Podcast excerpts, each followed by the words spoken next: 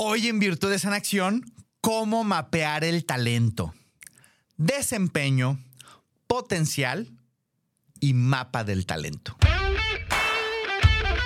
Esto es Virtudes en Acción, el podcast perfecto para el crecimiento en todos los aspectos de tu vida. ¿Qué quieres? ¿Hacia dónde vas? ¿Qué opciones tienes? ¿Cuáles son tus prioridades? ¿Cómo potenciar tus virtudes? Descúbrelo en este podcast. Este episodio de tu podcast Virtudes en Acción está patrocinado por mi libro Do el Camino del Crecimiento Continuo, el cual está disponible en mi página doelcamino.com. Si disfrutas de las ideas compartidas en este podcast, quieres aprender más acerca de ti y cómo entrenarte continuamente para fortalecer hábitos que te impulsen al logro de tus objetivos, seguramente este libro te encantará. Si quieres conseguir mi libro, ingresa a doelcamino.com en donde podrás conseguirlo por Amazon tanto en electrónico para la aplicación Kindle como en físico para que te llegue a cualquier parte del mundo en que te encuentres. Si vives en México, recomiendo selecciones la opción Envíos a México. También está disponible en inglés. Muchas gracias por impulsar este proyecto poniendo tus virtudes en acción.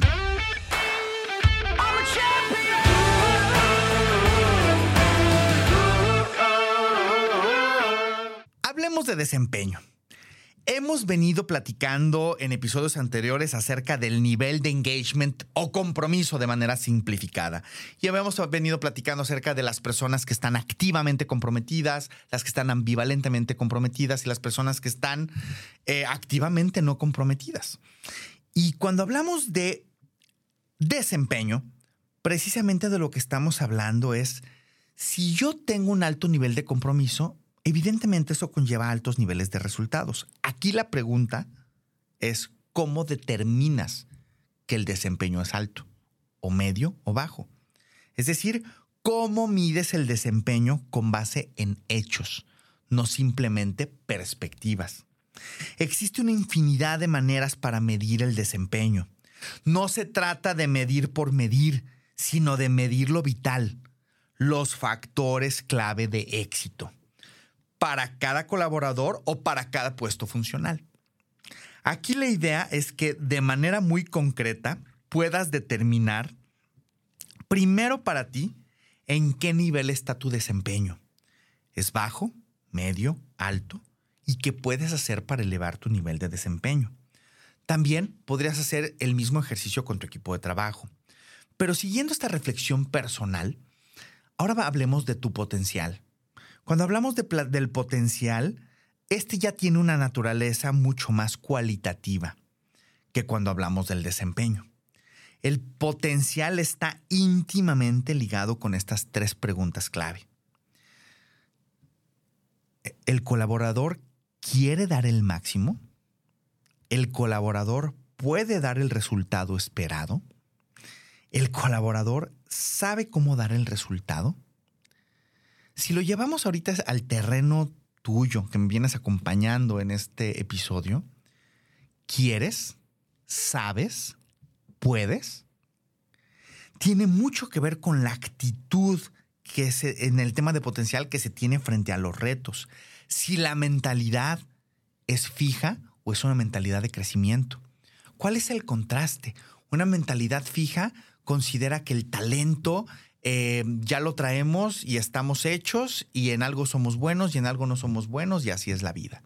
Una mentalidad de crecimiento está precisamente abierta a las posibilidades, una mentalidad de crecimiento disfruta de los retos porque está convencida de que no importa el reto que tenga enfrente, si, es, si lo practica, si lo, si lo entrena con perseverancia, va a lograr la maestría en cualquier cosa que se proponga.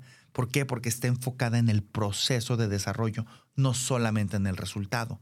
Entonces, hace, es una mentalidad de crecimiento, hace paz con los errores porque sabe que esa es la base precisamente del aprendizaje, del desarrollo, del crecimiento y del potencial, que es de lo que estamos hablando. Entonces, debes estar, ser cuidadosa, cuidadoso de, a ver, cómo enfrentas los retos, la incertidumbre. ¿Es algo que te impulsa o es algo que te hunde o es algo que te apachurra?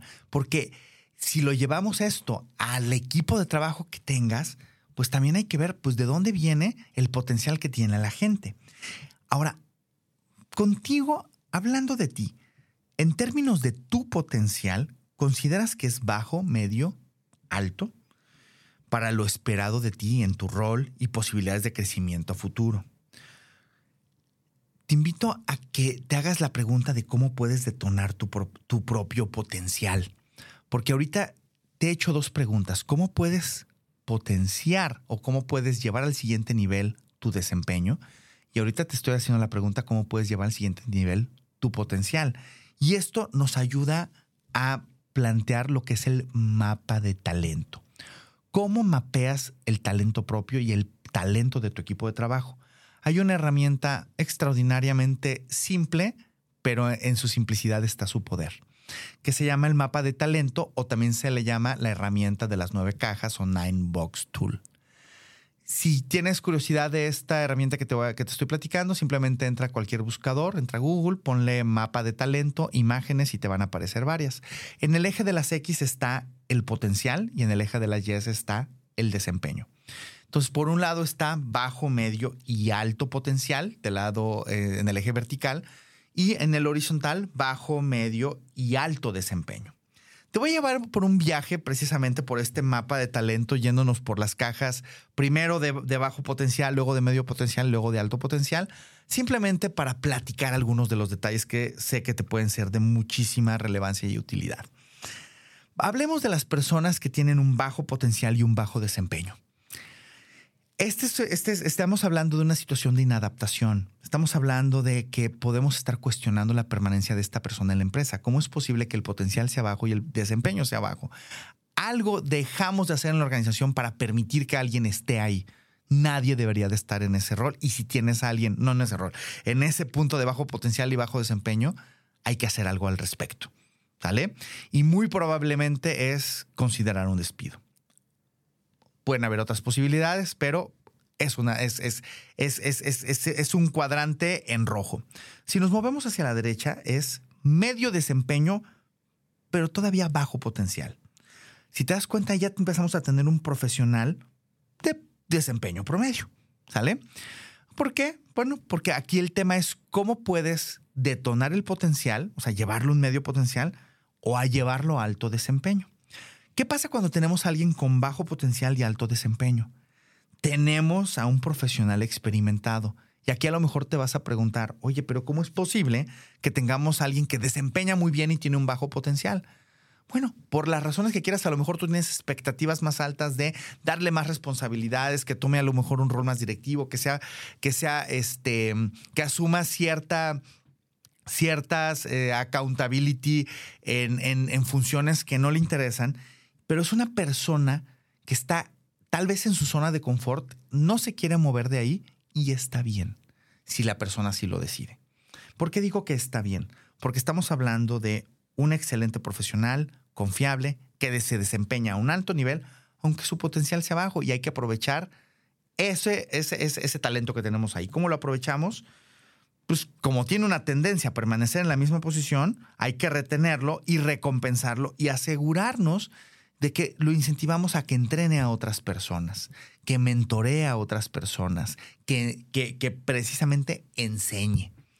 Entonces, si te das cuenta, obviamente aquí que sería valiosísimo poderlo llevar a un mayor potencial. Pero a ver, pasemos al siguiente punto que es el medio potencial.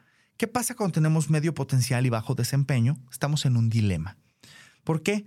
Porque eh, estamos a la mitad del camino y tenemos que ver la manera de moverlo a medio desempeño para que sea un empleado clave. Cuando tenemos un medio potencial y un medio desempeño, tenemos un gran contribuidor.